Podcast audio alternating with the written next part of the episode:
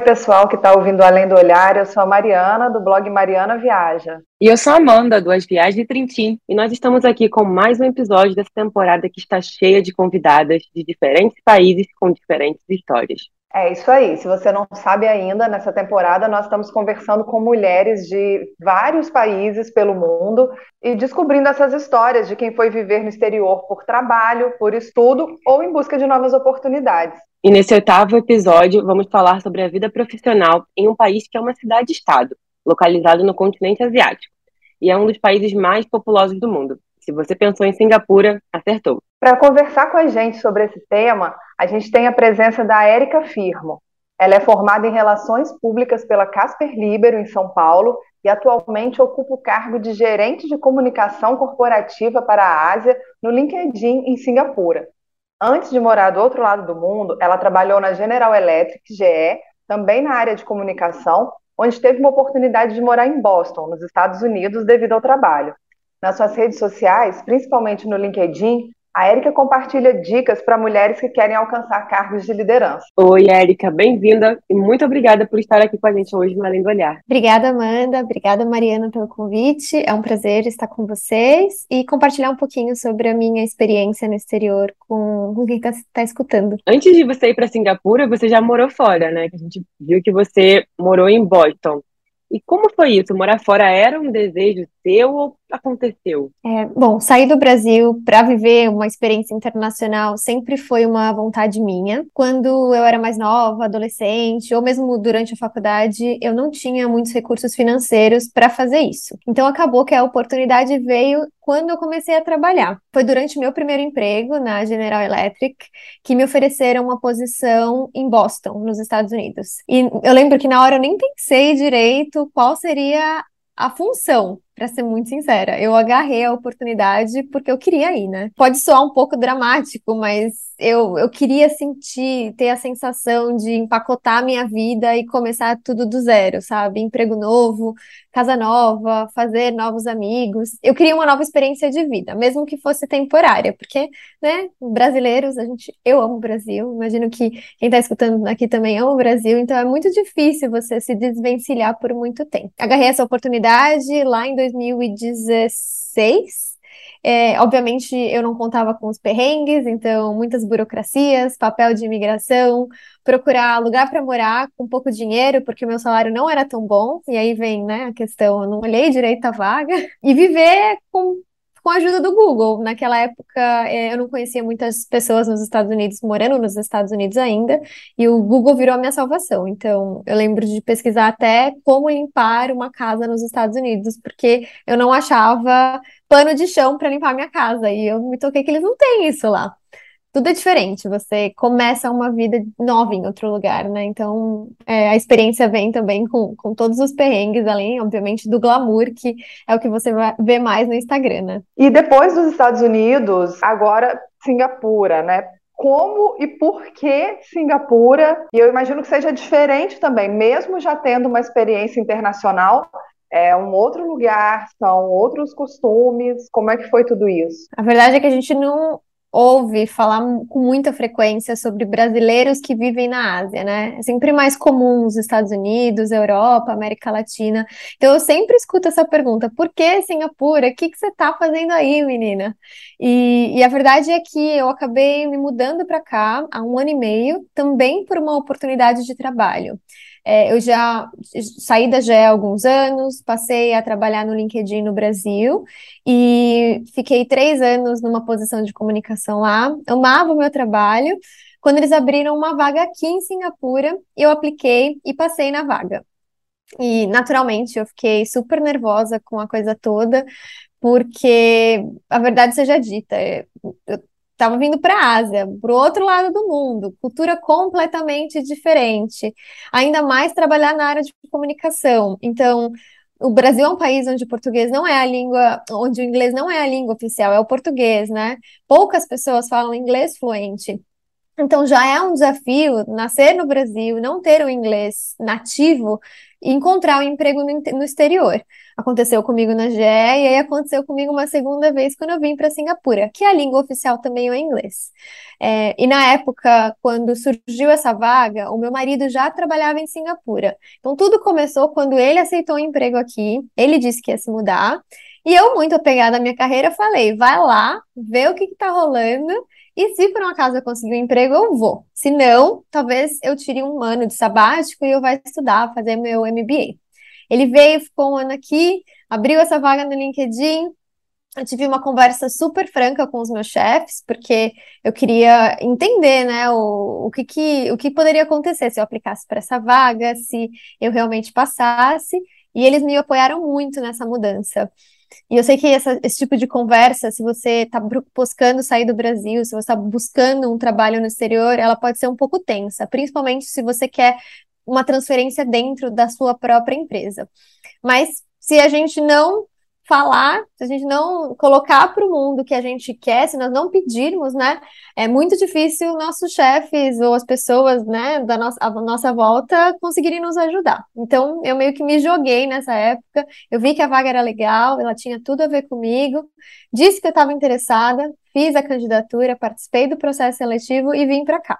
E aí hoje eu moro aqui com meu marido, eu e meu marido, em Singapura. Como que é ocupar uma posição de liderança numa multinacional como o LinkedIn em um país como Singapura? Porque imagino que você trabalha com gente do mundo inteiro e como que é isso no dia a dia? Acho que a palavra certa é desafiador não é glamuroso igual você vê na, nos filmes ou você vê nas redes sociais. É difícil, não é fácil você sair do seu país, porque você tem no Brasil, né, as pessoas que você ama, a sua família, você tem a sua rotina, você tem quem confiar, você tem uma rede de apoio. E a partir do momento que você sai dessa zona de conforto, você tem que construir tudo do zero. Então, é um desafio que você precisa estar disposta a, a encarar. E, e, acho que para mim, acima de tudo, né, numa posição de liderança, numa multinacional, o que eu precisei entender aqui na Ásia, em Singapura especificamente, era que além da minha mudança pessoal e de vida e de pensamento, eu tinha que mergulhar numa cultura muito diferente e ver o mundo de uma forma completamente diferente. É, Singapura é uma cidade muito única, como você disse logo no começo, é uma cidade super. É, é, é, muita gente, nós somos quase 6 milhões de pessoas morando numa ilha. E essa ilha ela é um caldeirão de cultura. A população aqui de Singapura, é, a maioria dela não nasceu em Singapura. Ela veio da China, veio da Índia, veio da Malásia, veio da Austrália, veio do Japão, além de todos os expatriados que vêm dos Estados Unidos, da América Latina e da Europa para trabalhar aqui. Isso quando você pensa nisso, você pensa no ambiente de trabalho, impacta muito o seu dia a dia, porque você não só precisa se ajustar a uma nova posição, a uma, um novo trabalho, mas você precisa aprender a dialogar com todas as culturas e respeitar todos os ritos, entender como eles se contrapõem ou se complementam num ambiente profissional. E a influência da cultura asiática aqui em Singapura, principalmente chinesa, ela se contrapõe com o fato de eu trabalhar numa empresa americana, que é o LinkedIn, e por trás de tudo isso ainda tem a minha vivência como uma brasileira, uma latina. Então, assim, é um, é um caldeirão de culturas borbulhando, e isso borbulha no seu dia a dia também, né? E eu acho que o que eu mais aprendi nesse todo esse tempo é, antes de tudo, ser muito flexível. Então, você precisa ser flexível para entender que você não, não sabe de tudo. Você vai começar a se comunicar diferente, você precisa estar aberto a aprender com outras culturas, e para estar aberto significa também você ser flexível, entender que de vez em quando você vai errar, que tudo bem você se desculpar se você, por um acaso, desrespeitou como uma cultura encara, né, um processo de trabalho, mas também ter um pé muito firme no chão e saber que se você está aqui, onde você estiver no mundo, fora do Brasil, você tem muito a contribuir. Porque a gente no Brasil, pessoal, o Brasil é tão um país tão cheio de peculiaridades. Tudo acontece no Brasil, né? Mesmo de longe eu vejo o Brasil é uma loucura. Então, se você aprendeu a viver no Brasil, você vai aprender a viver em outro lugar e, acima de tudo, você vai ter muito a contribuir. Então, hoje eu vejo que é muito importante eu também ter a minha voz, eu também é, saber me expressar e contar e educar os meus colegas como é a minha vida no Brasil, como é a minha realidade. É um processo de aprendizado constante. É, eu já trabalhei com pessoas de outras culturas, eu acho que a gente tem muita síndrome, a gente como brasileiro, né, tem muita síndrome do vira-lata, e às vezes não vê que a gente, brasileiro, pega e faz as coisas. Você não sabe fazer, mas você vai dar um jeito de resolver. E às vezes em outras culturas não é bem assim que funciona, né? Sim, eu até tenho um, caso aqui para contar, porque quando eu me mudei para Singapura, eu ocupo outro cargo hoje, eu sou gerente de comunicação corporativa. Mas quando eu me mudei para cá, o cargo que me deram para ocupar era gerente de gestão de crise. E a brasileira que chegou aqui em Singapura para fazer gestão de crise na Ásia. Então, imagina, acontecia uma coisa cabeluda na China, como é que eu ia resolver? Eu pensava, né, comigo mesma. No começo foi bem difícil, porque eu queria seguir, né, o, que as pessoas faziam aqui, eu queria pegar e ter um menu, menu de opções e fazer o beabá. E aí, olhando para aquela, para aquela tudo, tudo que acontecia, né, todas as crises que eu tinha que ligar, lidar todos os dias, demorou para eu cair a ficha que se você vive no Brasil, você vive numa crise constante. E aí, quando essa ficha caiu, foi muito mais fácil fazer o meu trabalho aqui, porque a gente consegue pensar em tudo. Se a gente não consegue sair de um problema fazendo uma coisa A, a gente vai ter uma ideia completamente diferente para sair desse problema fazendo a coisa B. E isso já está no nosso DNA de brasileiro. E aí, depois que eu me conscientizei disso, eu nadei de braçada no, no cargo, tanto que eu fui promovida em um ano. Mas realmente, assim, brasileiro, a gente faz tudo. a gente resolve qualquer problema, porque a gente tem muito jogo de cintura. É, e eu acho que a gente precisa reconhecer mais isso e parar de achar que nós somos inferiores, porque, sei lá, às vezes a gente não fala um inglês tão fluente quanto os, os gringos ignora isso, gente. Confia, confia mais em você e confia mais no, no fato de você ter nascido num país que te deu tantas oportunidades de, de aprender a ser flexível e ter esse jogo de cintura. Ah, muito bom, muito bom ouvir isso. Mudando agora para uma outra coisa que você tinha falado na posta anterior, que o seu marido ele já ele já estava trabalhando aí quando você foi, mas você foi porque você também conseguiu uma oportunidade de trabalho. É diferente de muitas mulheres que se mudam para acompanhar né, os maridos, namorados, companheiros, enfim. E as mulheres vão também, muitas até se reinventam. É, a gente conversou com algumas aqui ao longo dessa temporada que não conseguiram, às vezes, uma oportunidade na mesma área que elas trabalhavam, na área de, de formação. Enfim, acabam se encontrando de outras formas. Mas você foi por causa do seu trabalho. É, o processo burocrático, nesse caso, foi mais fácil? Como que foi tudo isso no dia a dia? Dar um pouquinho de contexto da, da minha história, é, eu ainda me lembro do dia que o meu marido recebeu uma oferta para se mudar para Singapura. Foi bem no começo da pandemia, é, era pela empresa que ele já trabalhava, e era um passo muito certo para ele, mas era uma decisão que mudaria a minha vida completamente. E para ser sincera, eu estava muito feliz no meu trabalho no Brasil. Eu não planejava parar de trabalhar, ou também não planejava tirar um ano sabático. E, e ele aceitou a vaga, obviamente, né? A gente conversou sobre isso, era muito bom para ele, ele veio. E bateu aquele medo, né, em mim. E a verdade é que eu não via muitos brasileiros trabalhando no exterior na época, principalmente na pandemia. Eu via mais pessoas voltando para o Brasil, né? Principalmente na área de comunicação, que você precisa falar um inglês impecável para trabalhar com relações públicas, gestão de crise, mesmo para escrever conteúdos, né? Então, naturalmente, eu fiquei nervosa com a coisa toda. E depois é, disso ter acontecido, eu comecei a planejar, né? Qual, qual seria, qual seria o, a minha decisão. E aí eu cheguei à conclusão que ou eu me aplicaria para vagas em Singapura, buscaria um emprego, e foi isso que eu comecei a fazer. É, mesmo antes de falar para os meus chefes, eu queria entender como era o mercado, se o mercado estava aquecido, se eles me aceitariam bem. Eu fiz algumas entrevistas, eu fiz uh, quatro entrevistas no Total e cheguei no final de algumas. E ao mesmo tempo, eu também me candidatei para uma MBA aqui. Pensei, se eu for ficar sem trabalhar, eu quero fazer alguma coisa que me deixe ativa e que eu possa levar para minha carreira na, logo na sequência. Vou fazer meu MBA. Passei na MBA também. E aí chegou o momento de ter uma conversa muito franca com o meu chefe, né? Sentei, conversei com eles, falei sobre o meu plano de mudança, falei que mesmo assim eu gostaria de continuar no LinkedIn, e foi então que eles me abriram a oportunidade de aplicar para uma vaga que eles estavam abrindo naquele momento. Então, assim, o diálogo foi super importante. E passei por todo o processo seletivo, rolou, cheguei aqui. E aí, respondendo, né, a sua pergunta sobre como é que é isso no dia a dia, se foi muito burocrático ou não. Acho que, primeiro de tudo, ter uma pessoa que estava já morando aqui em Singapura me ajudou muito. Então, o meu marido chegou um ano antes. E todos os perrengues que ele passou, eu não passei porque ele me ajudou. Assim, desde burocracia de papel até é, problemas com o visto. E no caso era meu marido, mas a dica para quem está escutando e está se mudando de país se não for alguém da sua família que chegou nesse país antes, ou algum amigo que já mora lá, eu tenho certeza absoluta que tem um brasileiro que mora naquele país e vai te ajudar.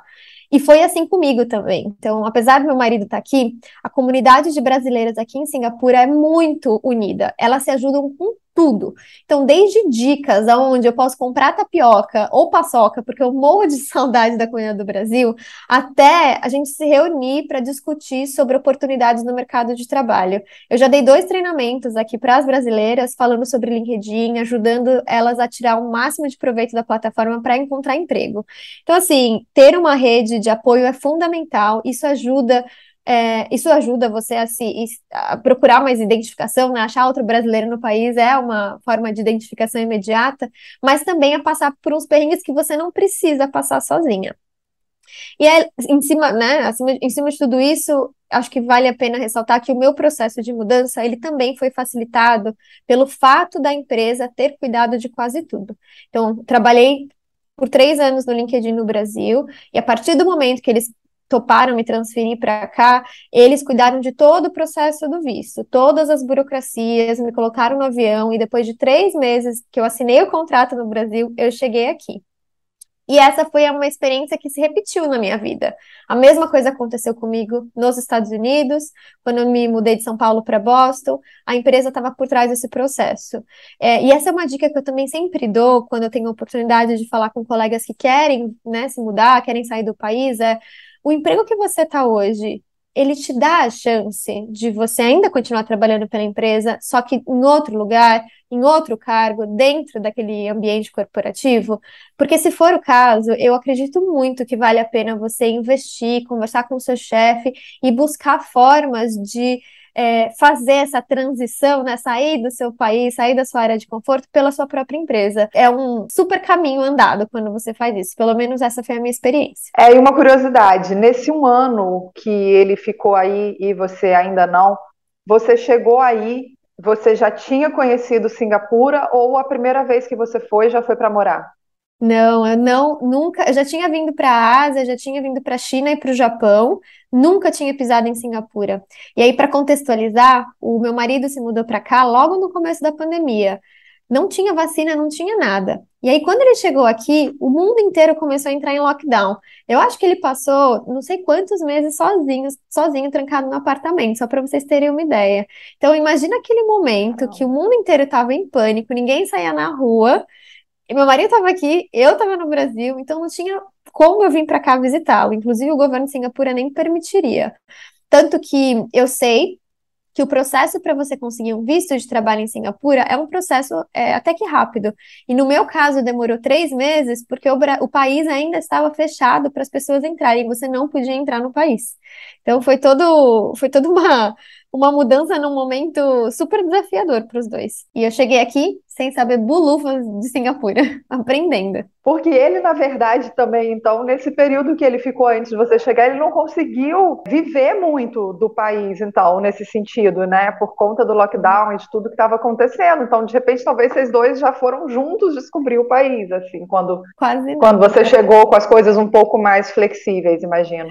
Ele só viveu os perrengues e a burocracia, ele gosta de falar isso. E quando eu cheguei aqui, ele já tinha passado por toda a papelada, ele tinha, tava, ficou sozinho, alugou um apartamento no meio da pandemia. Então, assim, ele passou por todos os perrengues e aí foi, foi bem engraçado, porque na época que eu cheguei, Singapura estava começando a abrir. Então, muitas das coisas que ele não fez sozinho, é, nós fizemos em conjunto. Então, a gente acabou explorando o país, né, em, em parceria. E até hoje a gente faz isso.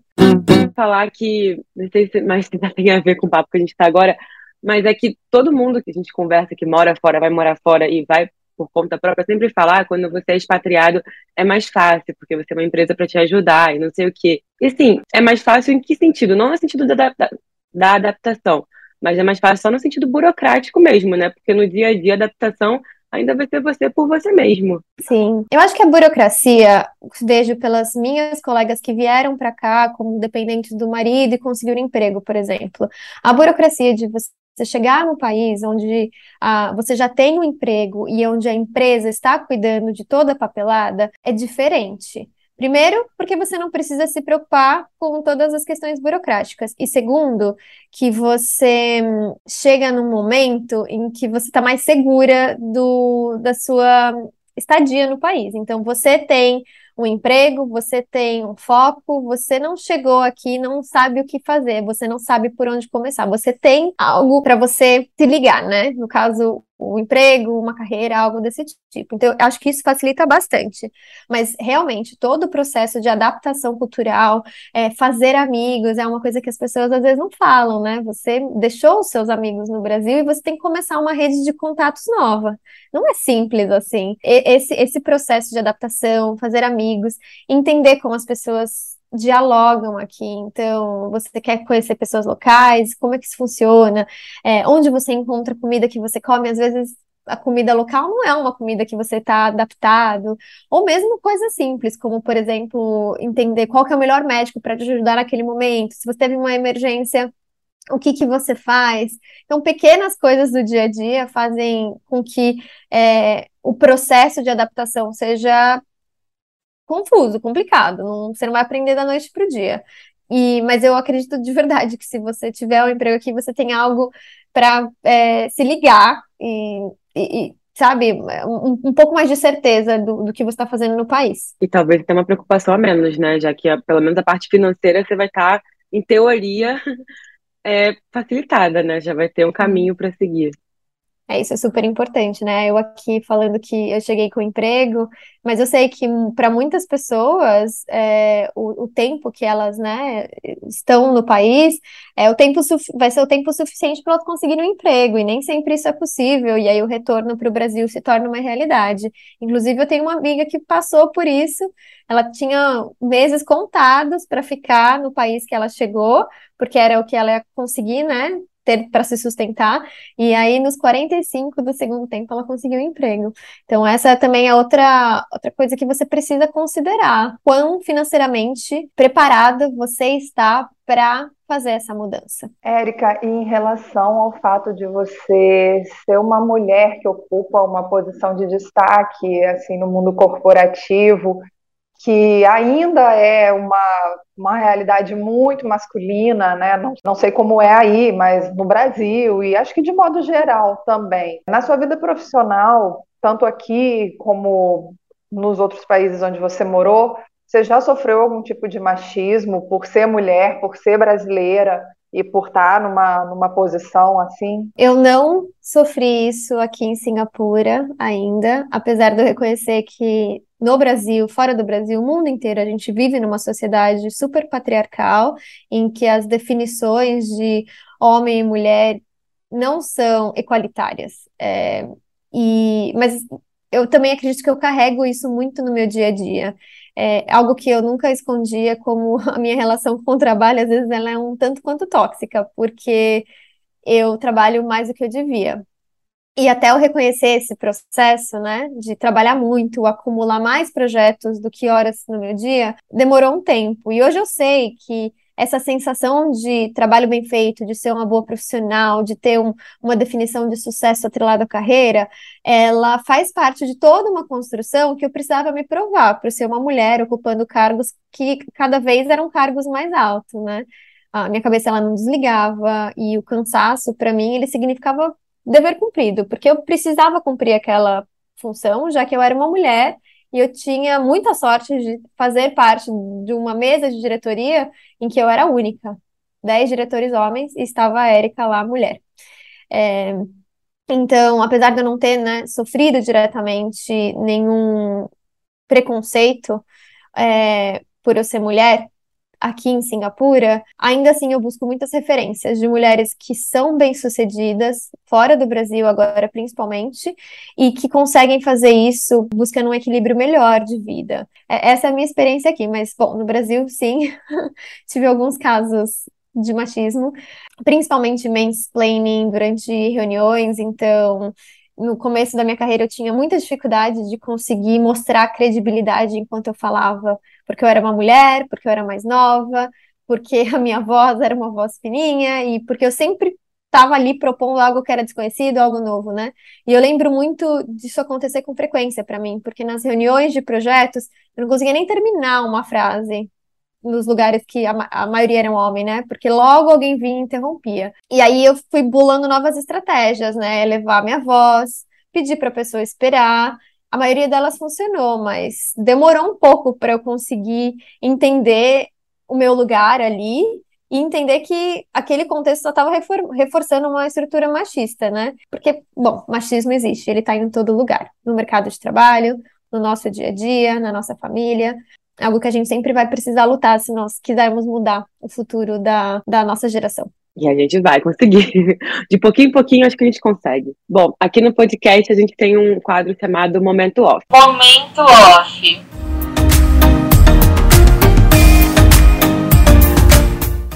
Que é quando a gente dá dicas e sugestões de filmes, séries ou algo que tenha inspirado a sua jornada. Então, Érica, inspirou a Erika a chegar onde ela chegou hoje em dia? Olha, muitas coisas me inspiraram. Muitas mesmo. Um livro que eu acabei de ler. Eu amo livros, eu sou apaixonada. Eu postava muito sobre livros no meu LinkedIn, eu preciso voltar a fazer isso. Mas eu tento ler pelo menos um por semana, cada duas semanas. E eu terminei um agora que se chama Indomável. A autora se chama Glenn, Glennon Doyle. E é um livro, é, ela é americana. Esse livro você pode encontrar em português, e é um livro sobre a história, é, é a história da Glennon, mas a história também sobre como todas as mulheres, elas podem começar a acreditar em si mesmas o suficientes para determinar limite, para honrar a sua raiva, honrar o seu momento, para aceitar seu corpo e para meio que se libertar de todos esses instintos é, é, na verdade, para libertar todos os instintos selvagens que a gente carrega dentro de nós mesmos, por isso indomável, né? Então, basicamente, acho que esse, o que esse livro me ensinou, e eu trago muito para o meu ambiente de trabalho, é como eu posso ser mais corajosa. E a autora, inclusive, ela diz sempre que é, quanto mais corajosas as mulheres forem, mais sorte na, sorte na vida elas terão, porque a gente vai ter muita, muita força dentro de nós. Então fica aqui minha dica, minha dica de livro, Indomável, da Glennon Doyle. Uau, e tudo a ver com, com o que você acabou de falar sobre machismo, sobre ocupar sua posição, seu espaço, né? Nossa, já, já quero ler. Já joguei aqui no Google, já, já achei a versão em português. Chorei horrores com esse livro. E vamos preparar então, porque eu sou dessas que chora com tudo também, então. Chorei muito, mas recomendo, assim, senti muitas coisas. Bom, Érica, muito obrigada. A gente adorou o papo. Acho que a gente vai sair daqui inspirada a correr atrás dos nossos sonhos e mostrar que a gente também pode ocupar cargos são ditos masculinos ou ocupar cargos de liderança em outros países, liderar times de diferentes culturas, porque nós podemos, né? Se a gente se compromete a isso, a gente tem essa coragem de arriscar, tem que dar aquele salto de coragem, acho que a gente consegue. Para quem quiser te acompanhar nas redes sociais, ler um pouco mais sobre você, ou estar tá em contato, ver um pouquinho de Singapura sobre o seu olhar, como é que a gente faz para te encontrar? Bom, eu sou super ativa no LinkedIn, Erika Firmo, Erika com C, é bem fácil me encontrar lá, pode me seguir. E você pode me seguir no Instagram também. Ah, eu acho que tem algumas Erikas Firmo por lá, mas eu provavelmente vai ser fácil de me encontrar. Pode me seguir no Instagram também, eu posto bastante sobre o meu dia a dia aqui em Singapura. Ai, que ótimo. Muito obrigada, Erika. Obrigada a todo mundo que ouviu. Continue acompanhando a gente também no arroba as viagens de Trintim, arroba Mariana Viaja. E daqui a 15 dias a gente está de volta com mais um episódio. Quem quiser ouvir tudo que já rolou nessa temporada, em outras temporadas, é, o Além do Olhar está em todas as plataformas de áudio, é só procurar.